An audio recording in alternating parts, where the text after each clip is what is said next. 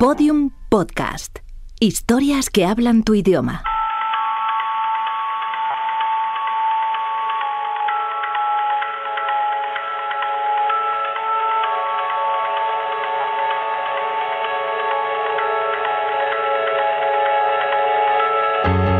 Es muy raro que en política ocurra algo por sorpresa. La política tiende a lo prefabricado, a lo que se puede planificar y encuestar. Y sin embargo, algunas pocas veces las cosas, las cosas suceden inesperadamente. ¿Cómo? Vamos a ver. De pronto conduces tu coche y te enteras a mitad de camino de que puede que seas el próximo presidente del Congreso. Primero me entero de que me propone el Partido Socialista con una llamada de Pedro Sánchez. ¿eh? Estaba yo conduciendo en el coche y me llamó, paré y me dijo, oye, mira, que te voy a proponer. Porque una cosa es que te proponga tu partido y otra cosa es que consigas ser eh, presidente, porque eso no lo sabes hasta el último minuto. Pues sí, la verdad es que no me, no me lo esperaba, ¿no? De repente el candidato designado por el rey declina el ofrecimiento para que intente ser el presidente del gobierno. Les digo, hoy no tengo los votos y por tanto no tiene ningún sentido que vaya allí. De pronto le toca al candidato que no pensó que fuera a tocarle. O ese fin de semana para mí fue el peor. Porque pensé que me habían tendido una trampa. En ocasiones es imposible saber lo que pasará porque nada de lo que pasa pasó antes y entonces la política, tan predecible y estudiada, tan interesada, se pone a explorar caminos. Creo que Pedro Sánchez no está en condiciones de proponer un gobierno exclusivo del Partido Socialista. La política se agita, se hincha y de pronto se deshincha. Pero sí que tuve la esperanza en algún momento, me creí, pues que Podemos, por su situación interna, podía en un momento dado abstenerse. También es verdad que se desvaneció. De manera que tras una sostenida puesta en escena, una legislatura tan esperada, llena de giros imposibles de pronosticar y sin precedentes, acaba siendo la más breve. La legislatura que naufraga. Episodio 1. Hoy, 20 de diciembre. Aquel 20 de diciembre. que Son las duodécimas de nuestra democracia.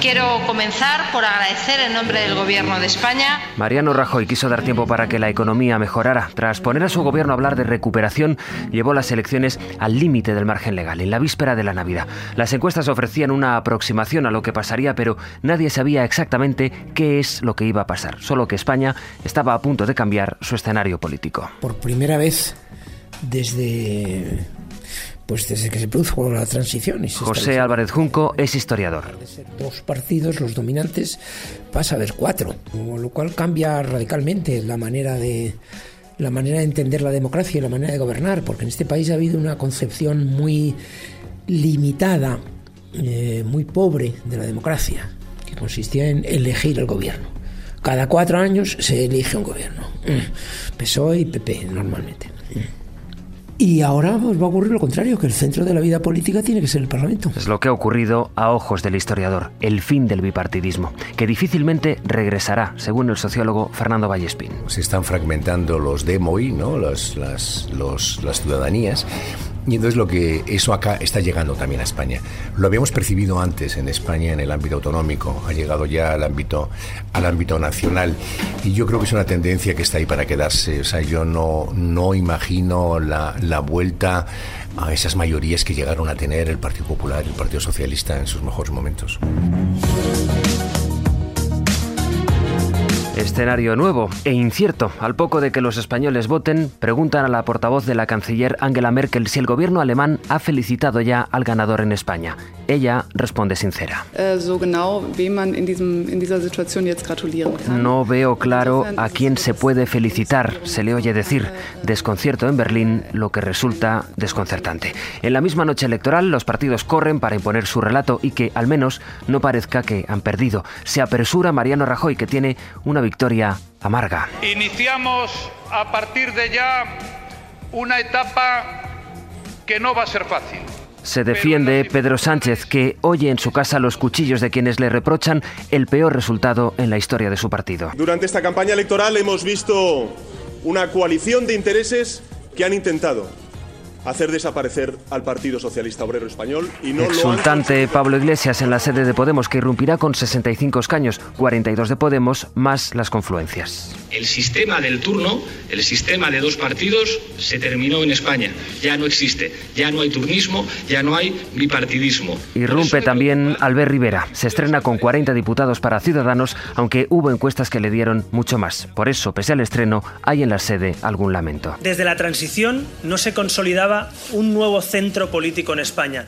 No estaban, yo creo que no estaban equivocadas. Yo creo que las encuestas han sido más o menos fieles a la realidad en el momento en el que se producen. Dice ahora José Manuel Villegas, número 2 de Ciudadanos, que no hubo decepciones anoche, que las encuestas de los últimos días, las que no pueden publicarse, ya les hicieron ver que tendrían menos de lo que creían. Y sabíamos que que nosotros nuestra tendencia era, era la baja y que estábamos cerca pues, de lo que nos daban las encuestas durante dos o tres meses antes, que era pues eso, 45 50 era una expectativa en la que estábamos. ¿no?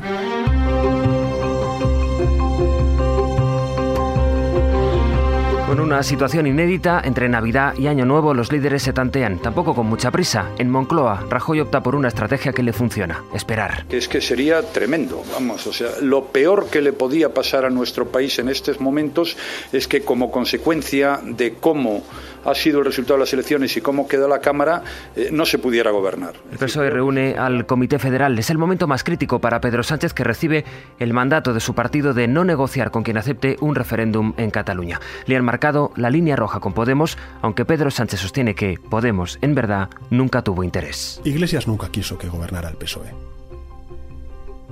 Por eso el 20 de diciembre dice que quería repetir las elecciones. Pero si los ciudadanos tienen que volver a votar, creo que nosotros podemos ser muy optimistas al respecto. El problema es que tú tienes que aceptar el resultado. Y el resultado dijo que los electores progresistas lo que querían era que el Partido Socialista liderara ese cambio apoyado por Podemos. Estábamos acostumbrados a campañas electorales en España que no importaban o que marcaban poco parecía casi que lo, la campaña movía poco los resultados. Y era así desde hace, desde hace bastante tiempo.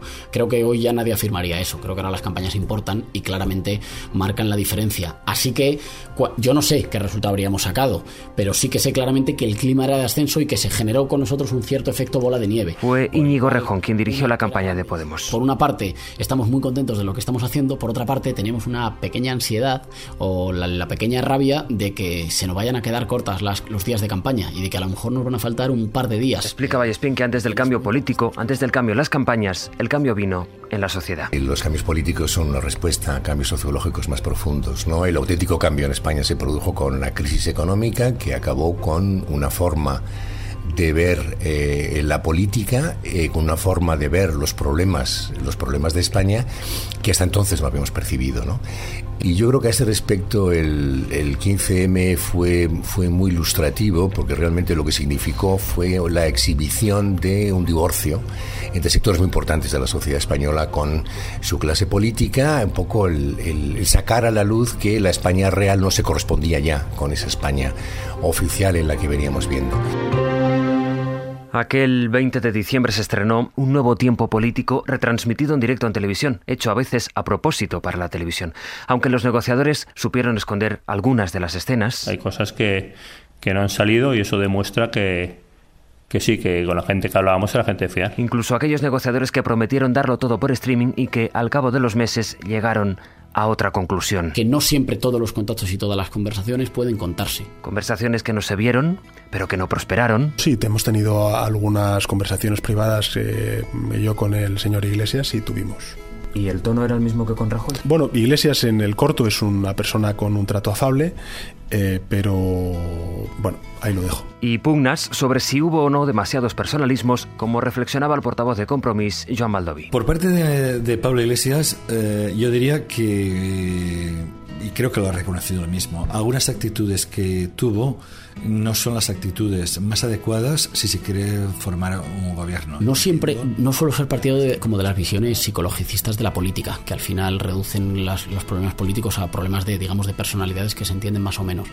Es verdad que no llegábamos en el, la mejor de las condiciones, digamos, de confianza mutua entre los diferentes dirigentes como para poder llegar a un acuerdo. Inicio de un tiempo en el que, tras una mayoría absoluta que puede que sea la última en mucho tiempo, de pronto las cosas ocurrían, a veces, por sorpresa inesperadamente.